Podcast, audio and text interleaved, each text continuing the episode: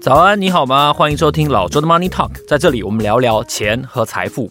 这个礼拜呢，距离这个美国最重要近年的一个银行倒闭事件 SVB 银行倒闭事件呢，已经经过了。一个礼拜了哦，但是我觉得这件事情呢，它还是非常的有探讨的价值哦，所以我们本周的主题呢，就要来聊一下 SVB 银行倒闭的前因后果，它是如何崩溃的，究竟它的崩溃会对于整个金融体系乃至于投资人的信心带来怎样的影响？好，那在此之前呢，我们先来聊一个听众朋友的留言。哦，这是这个一位叫做无名的朋友哈，他说呢，呃，个人认为投资是长久之事，不应该大起大落。Bill Miller 之所以成为一位伟大的交易者，是因为他过关了。如果他没过关，还会有人认识他吗？所谓甩尾过弯。过了拓海没过填海，这种操作方式不能算是好的投资方式。巴菲特之所以能成为股神，不是没道理的哦，而且不是每个人这样操作都有机会再来一次的。以上是个人的小小看法，谢谢。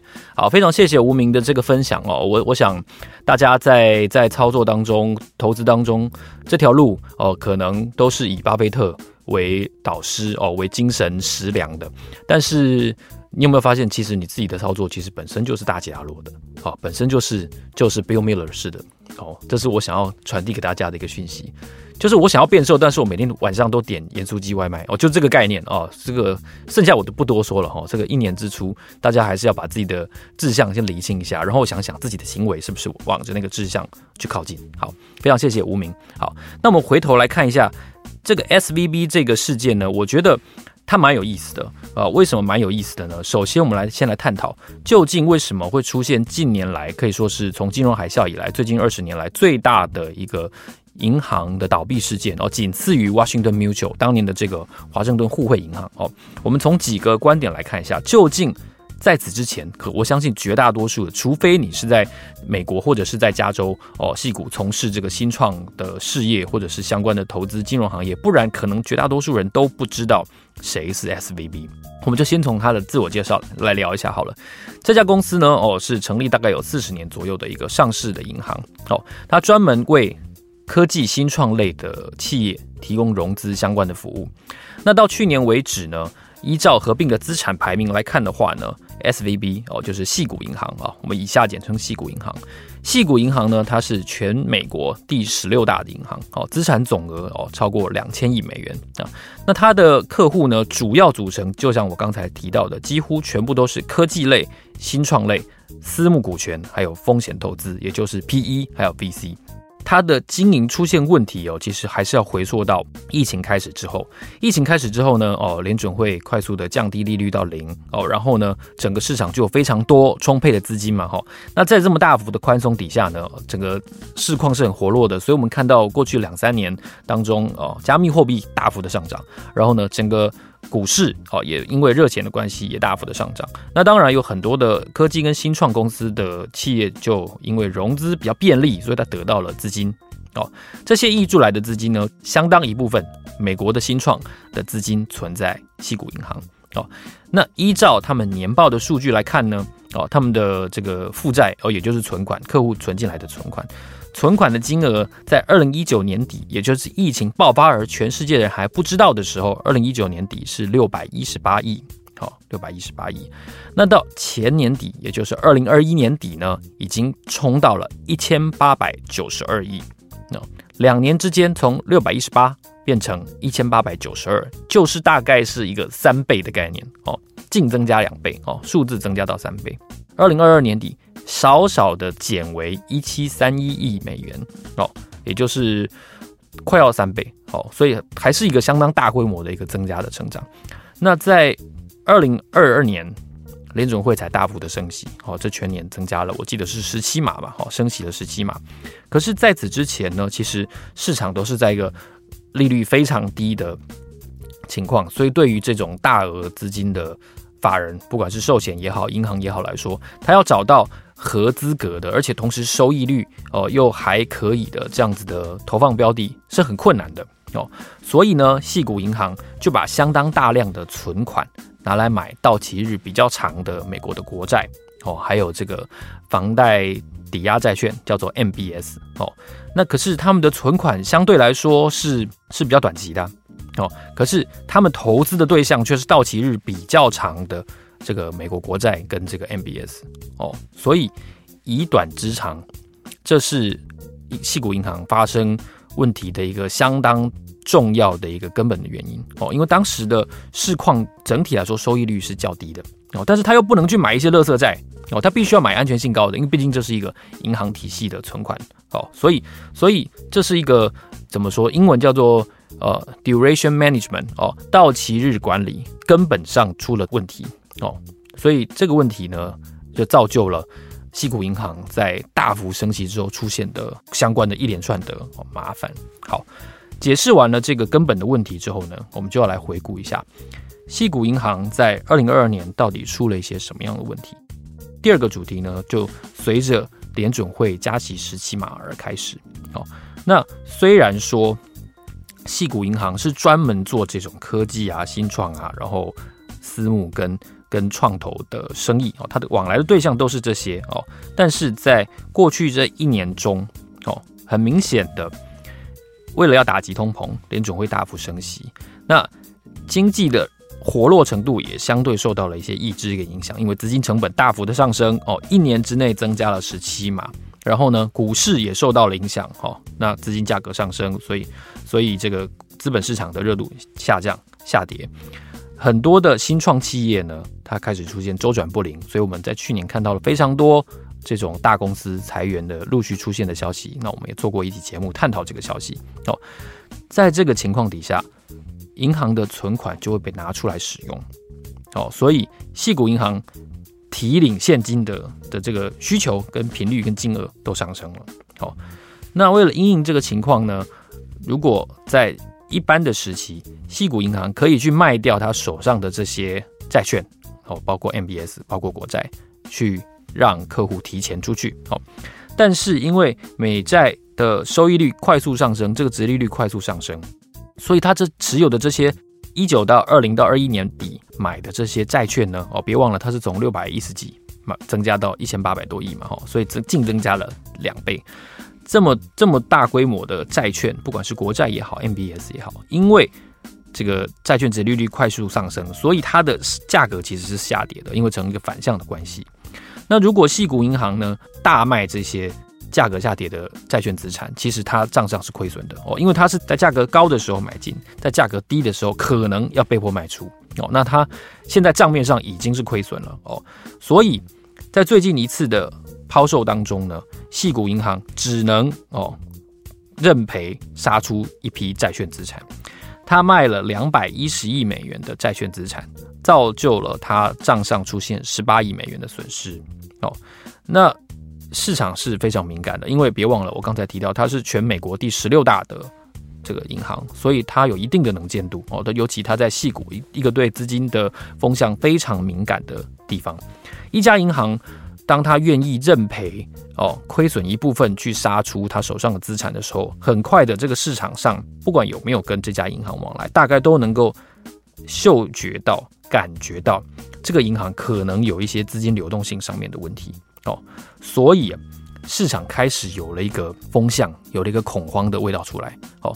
这也导致在出事情之前的那一天，也就是三月六号到三月九号这几天当中，哦，客户一口气提出了四百二十亿美元这么超级高金额的这个挤兑哦，就是。这个这个挤兑事件，就是银行最怕挤兑。挤兑本身，我觉得是一个，嗯，我我不太了解群众心理学。我用我的话来说的话，挤兑本身是一个恐慌的自我完成，自我完成啊。什么叫自我完成呢？我今天猜这个银行会出问题，所以我赶快连夜半夜带着棉被、枕头，带着热水瓶到这个银行门口去排队，想要把我的钱拿出来哦。问题就出在有这个心态的人不是只有一个，可能是一百个、一千个。所以当一百个、一千个人带着棉被、枕头跟热水瓶排在西谷银行的门口的时候，大家就会有一个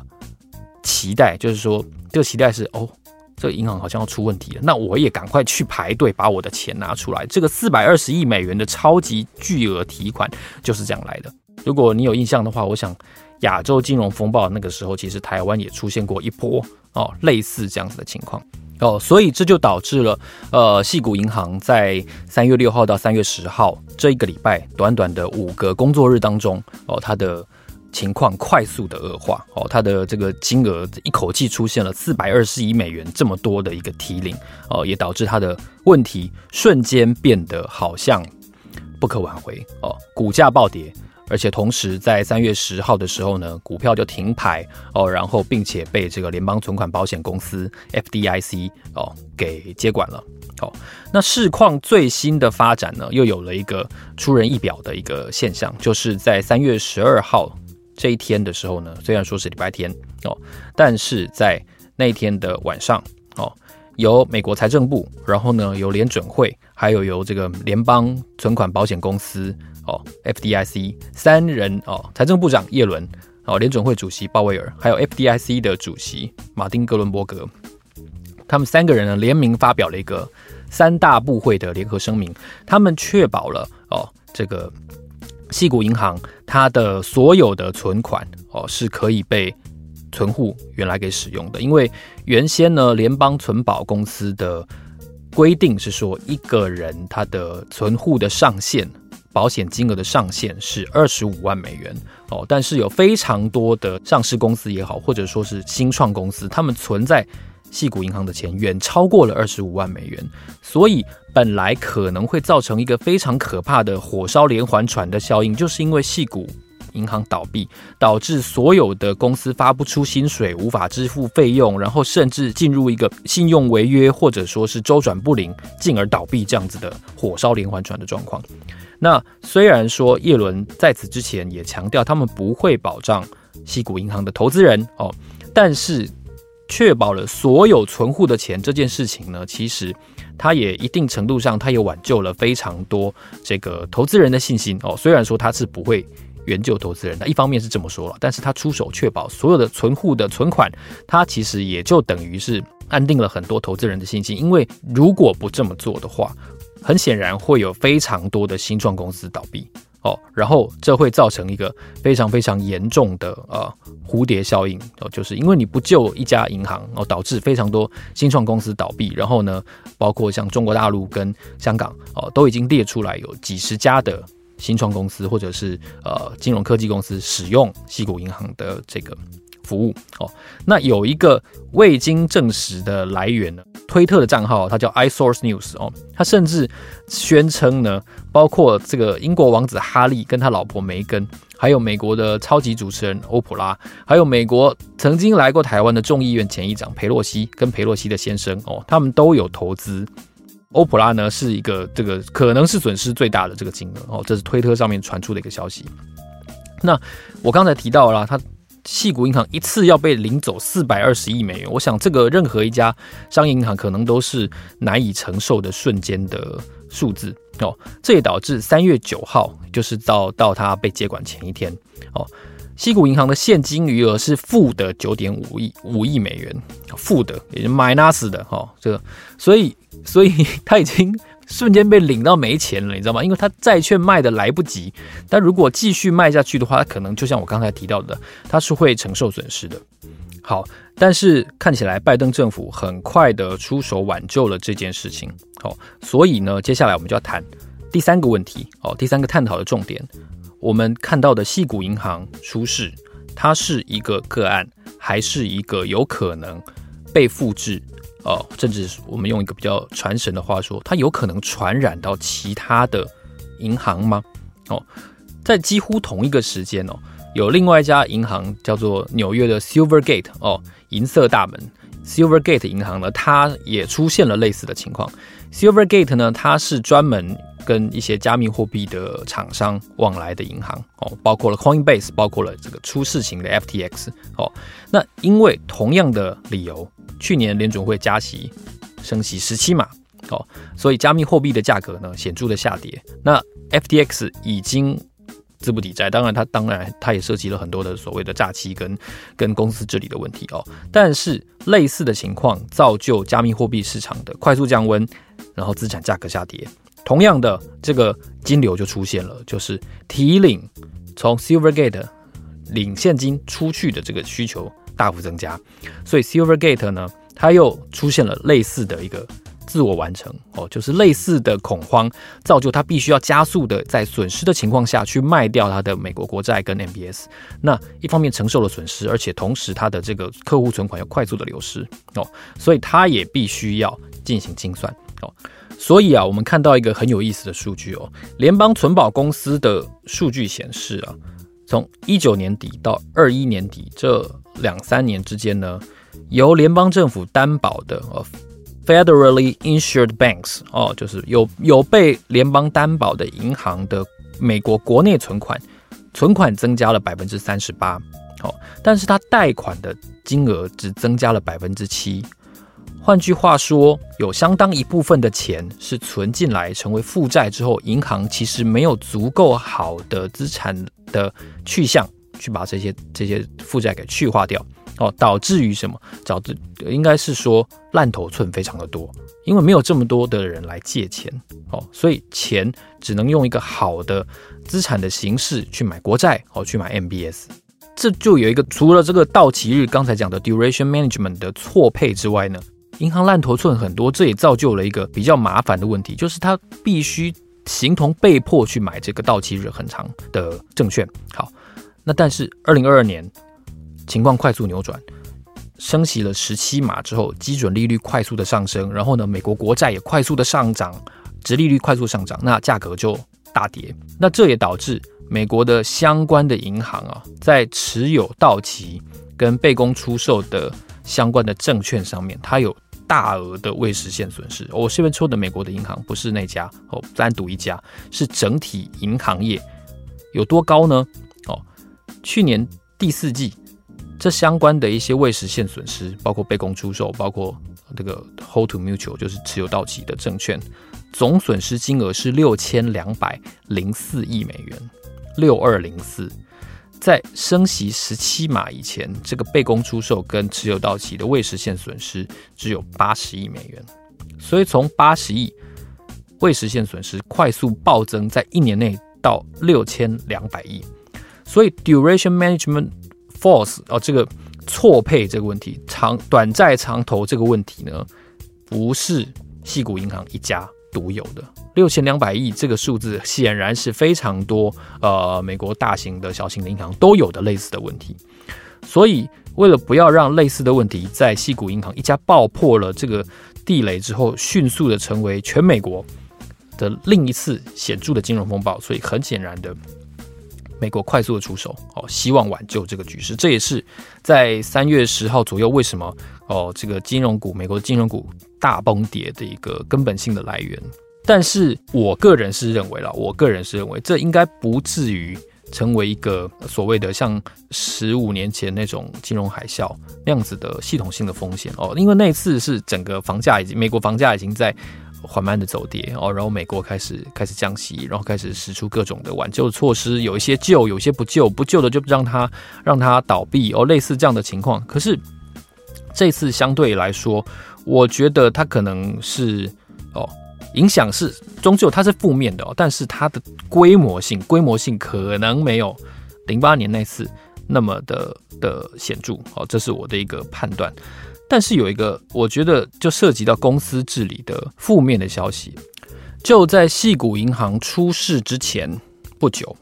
二月底的时候哦，他的母公司 SVB 金融集团的 CEO Greg Becker 他就卖了母公司的股票。然后呢，行使这个这个期权，然后就套现了三百六十万美元。哦，他在一月底的时候呢，提交了一个就是卖股票的计划，然后呢，由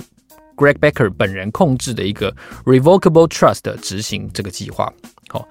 那宾州大学华顿商学院的教授 Dan Taylor 呢，他就分析。Greg Becker 可能没有想到矽谷银行的情况会恶化的这么迅速哦，如果说他有这个这个动机，而且他在比较接近事件爆发的时候卖股票的话，那他就显然有高度的这个叫什么，就是公司治理的内线交易的问题。哦，那但是因为距离还有两个礼拜，而且他这个市况恶化的实在是非常的快，所以究竟 Greg Becker 会不会因为所谓的内线交易的嫌疑而被调查？这件事情是需要持续追踪的，因为毕竟两个礼拜说长不长，说短也不短。哦，他有可能会成为西谷银行一个污点。哦，他本人我相信他在公司做了三十年。哦，他在公司做了三十年，他有可能会成为一个调查的对象。那还有一个很有趣的情况哦，就是呃母公司 SVB 的这个首席行政总监 CAO 哦，他的名字叫做 Joseph Gentle 哦，绅士先生。OK，好，Joseph 这个 Joseph 呢，他曾经十五年前、十六年前，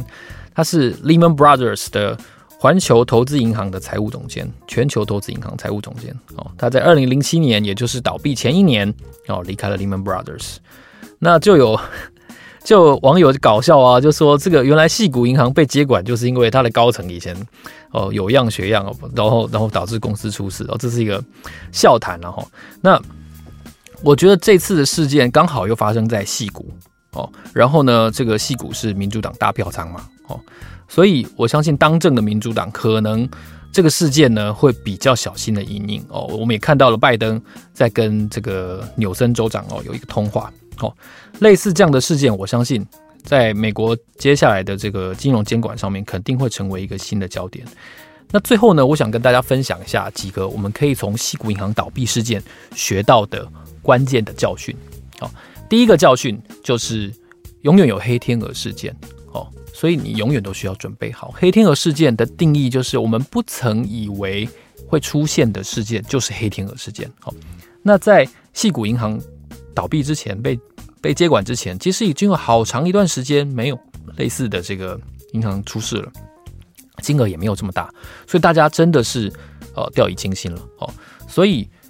呃，再加上就是升息，大家都以为说哦，就是就是呃，这个通膨嘛，哦，要打通膨啊，然后那个诶利率提高啊，没有想到竟然连金融业的应对都是如此的措手不及哦，如此的浪创哦，这个这个失控，所以看起来升息造成的黑天鹅事件，我刚才提到一个关键数字，什么六千两百亿美元嘛，吼，就是累计的未实现损失，会不会有其他银行